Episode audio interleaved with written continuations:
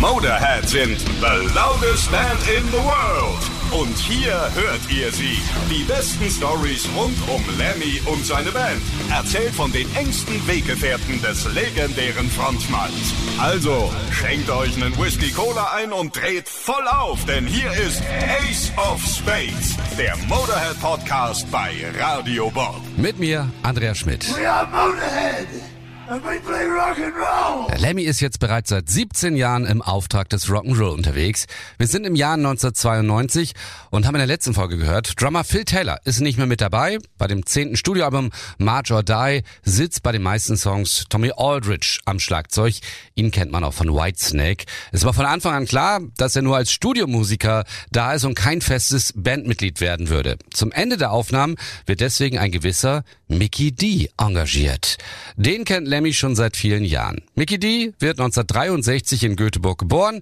Er ist also Schwede. Er beginnt erst in einigen lokalen Bands zu trommeln. Sein Vorbild ist Ian Pace von Deep Purple. Lemmy hat ihn erlebt, als er in der Band Don Dokken gespielt hat. Das ist eine US-Glam-Metal-Band in Los Angeles und auch bei King Diamond. Und schon da wollte Lemmy ihn gerne bei Motorhead dabei haben. Und nachdem Phil Taylor raus ist, erinnert sich Lemmy an Mickey, der zu der Zeit auch gerade in LA ist und gerade in keiner Band spielt. Das erste, was Mickey dann beim Vorspielen beim Motorhead zum Besten gibt, ist Hellraiser. Und alle sind begeistert. Er ist in der Band und bleibt es dann auch bis zum Schluss. Wir haben mit Mickey D gesprochen und er hat uns dann mal verraten, dass der Anfang dann doch nicht so leicht war, weil sie vor dem ersten großen Auftritt kaum Zeit hatten zu proben. He wanted two days period. Those two days turned out to be zero days actually because Mickey meint, Lemmy wollte, dass sie zwei Tage proben, aber selbst das klappte nicht, weil der Rest von Motorhead die ganze Zeit irgendwo am Feiern war. Er saß also alleine da und hat gewartet. Zu guter Letzt musste er dann 18 bis 20 Songs auf dem Weg zum Konzert von Kalifornien zur Ostküste lernen. Und das war er nicht gewohnt. Mit King Diamond haben sie sechs bis acht Wochen geprobt. Genauso war es mit der Band zuvor. Also war für ihn auf einmal alles ganz anders.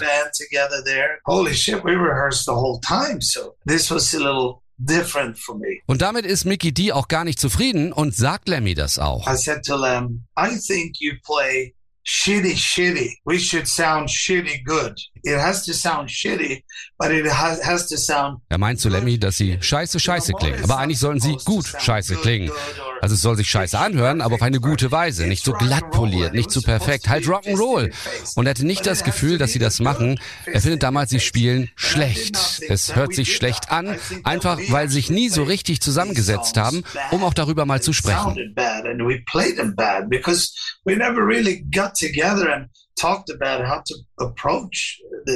Und deswegen gibt es dann auch bei Motorhead endlich richtige Proben, die aber nicht nur dafür da sind, dass die Band musikalisch besser wird, wie uns Mickey verrät. The rehearsing space is also a gathering point.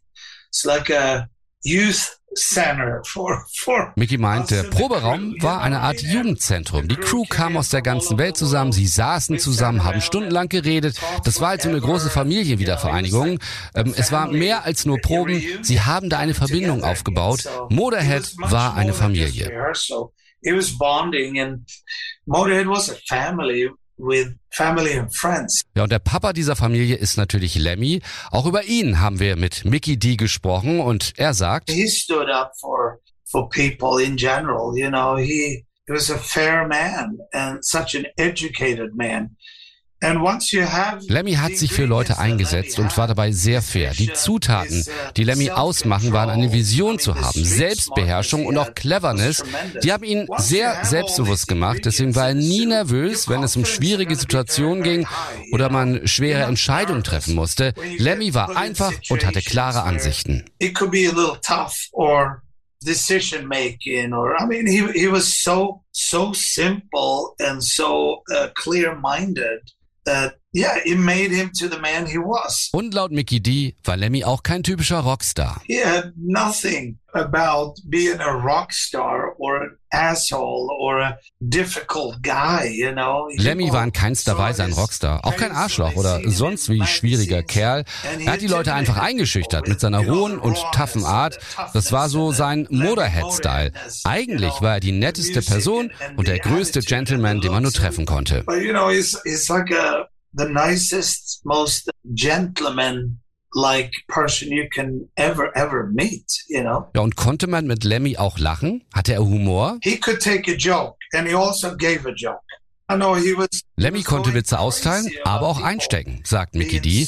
Er mochte es überhaupt nicht, dass Leute sich einfach über alles aufgeregt haben und keinen Witz mehr ertragen konnten. Auch übertriebene Political Correctness war nicht sein Ding.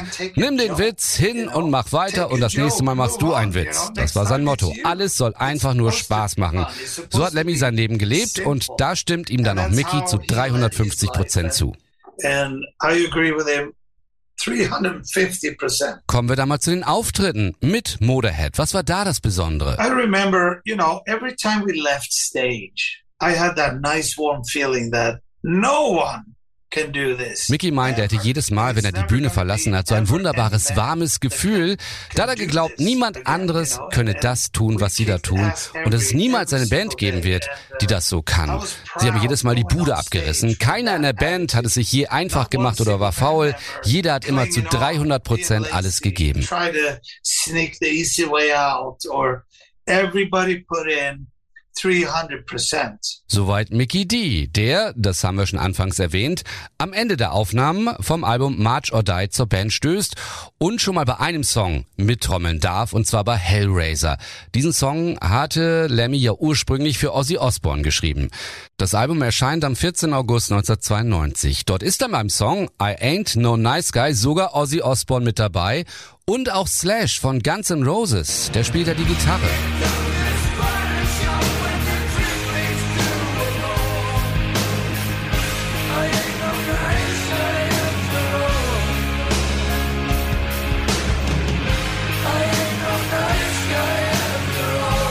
Und obwohl zwei der größten Rockstars damit machen, wird dieser Song nicht als Single veröffentlicht. Was Lemmy dann doch ärgert. Die Plattenfirma entscheidet sich für die Single March or Die.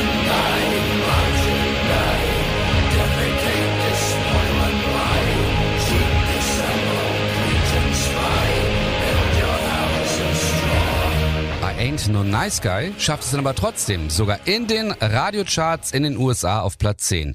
Lemmy ist der Meinung, die Plattenfirma habe die Band absichtlich sabotiert, so schreibt er es zumindest in seiner Biografie.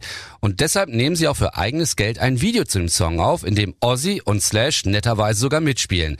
Da sieht man Slash sogar mal ohne seinen Zylinder. Apropos Slash. Bei der Stadiontour von Metallica und Guns N' Roses dürfen dann bei drei Shows auch Motorhead mit dabei sein. Ansonsten läuft es aber nicht so gut. Mal wieder. Die Platte ist nicht der große Erfolg und deswegen beenden sie dann die Zusammenarbeit mit WTG Records. Am Ende des Jahres stehen sie dann mal wieder ohne Plattenlabel da, für Motorhead und speziell für Lemmy aber kein Grund aufzugeben.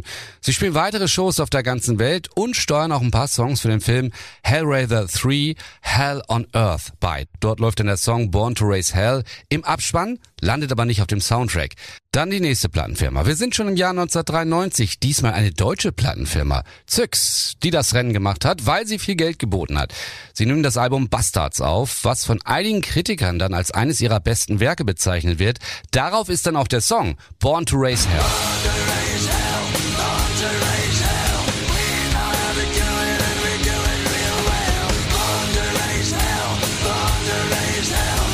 Gibt aber wieder mal ein Problem. Mit der deutschen Plattenfirma gibt's nämlich auch wieder Stress, denn die Platte gibt's in Deutschland zu kaufen, aber auch nur in Deutschland und sonst nirgends. Deshalb landet sie auch nur in Deutschland in den Charts, immer am Platz 29. Trotzdem geht's dann auf Tour. In Amerika spielen sie da dann mit Black Sabbath. Nach der Tour ist dann aber auch schon wieder Schluss mit Zyx. Motorhead suchen wieder ein neues Plattenlabel. Immerhin können sie, zumindest in Deutschland, beim Plattenlabel CBH Records landen. Auch in Japan bekommen sie einen Plattenvertrag und das sind eh die beiden wichtigsten Märkte für Motorhead. Also geht's ran an die nächste Platte, Sacrifice. Das ist dann auch das letzte Album mit ihrem zweiten Gitarristen Wurzel, der dann mehr oder weniger im Streit die Band verlassen muss.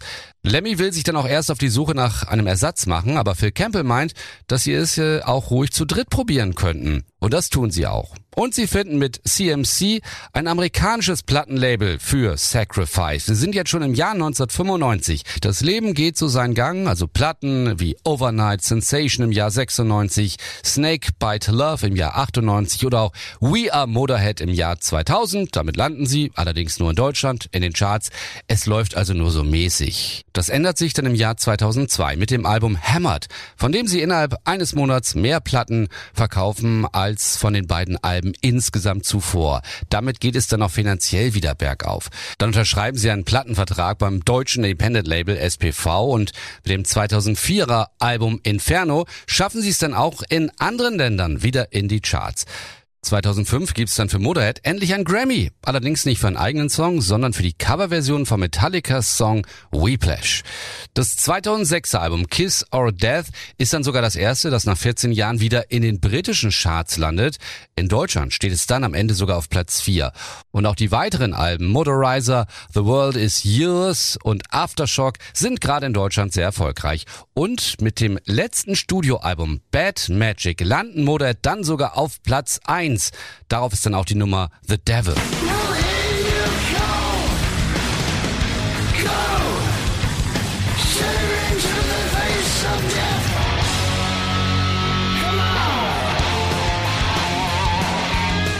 Und beim Gitarrensolo bei diesem Song bekommen sie Unterstützung von niemand geringerem als Queen-Gitarrist Brian May.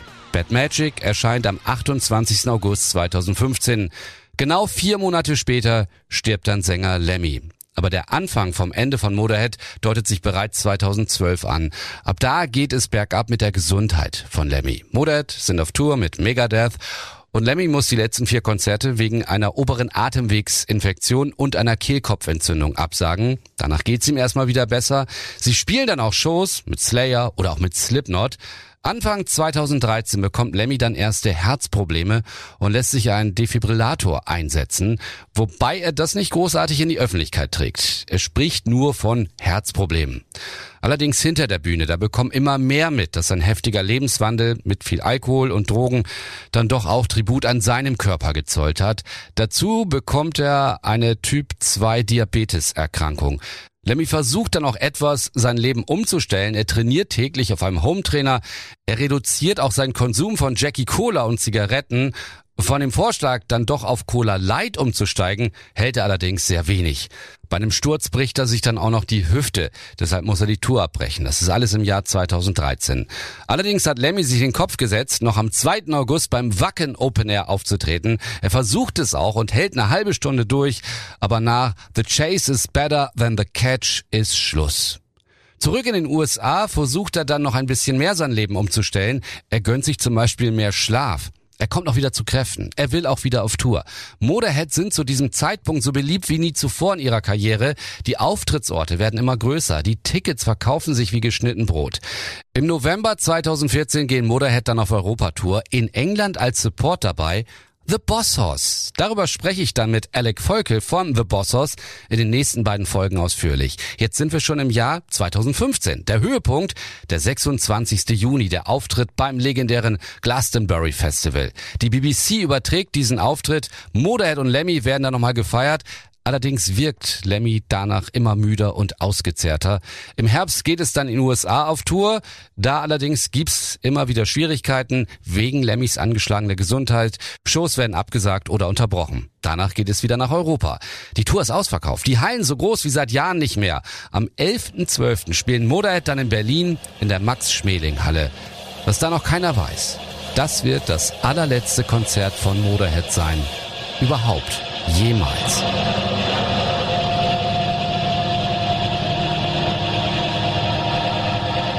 Zwei Tage nach diesem Konzert wird dann vorab der 70. Geburtstag von Lemmy im Whiskey A Go Go in Los Angeles gefeiert. Also am 13. Dezember 2015. Mit zahlreichen Musikerkollegen wie Slash, Rob Trujillo, Steve Jones, Zach Wild, Billy Idol, um nur so ein paar zu nennen.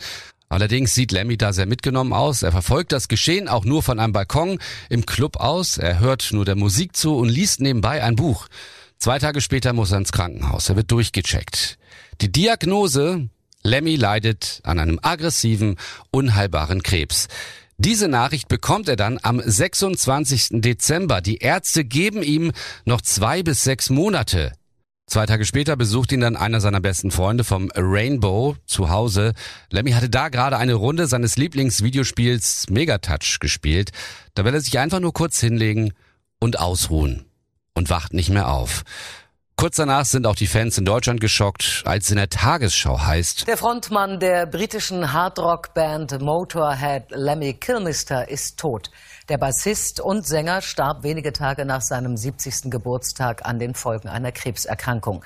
Kilmister galt im Rock'n'Roll-Zirkus schon zu Lebzeiten als Legende. Mit Songs wie Ace of Spades schrieb er mit seiner Gruppe Motorhead Rockgeschichte. Und das ist dann auch das Ende von Motorhead. Der Podcast ist deswegen aber noch lange nicht vorbei, denn ich spreche in den nächsten Folgen dann noch ausführlich mit Wegbegleitern von Lemmy, zum Beispiel Doro Pesch oder auch Alec Völkel von The Boss Hoss. Das war Ace of Spades, der Motorhead Podcast bei Radio Bob. Mehr davon jederzeit auf radiobob.de und in der MyBob App für euer Smartphone. Radio Bob, Deutschlands Rockradio.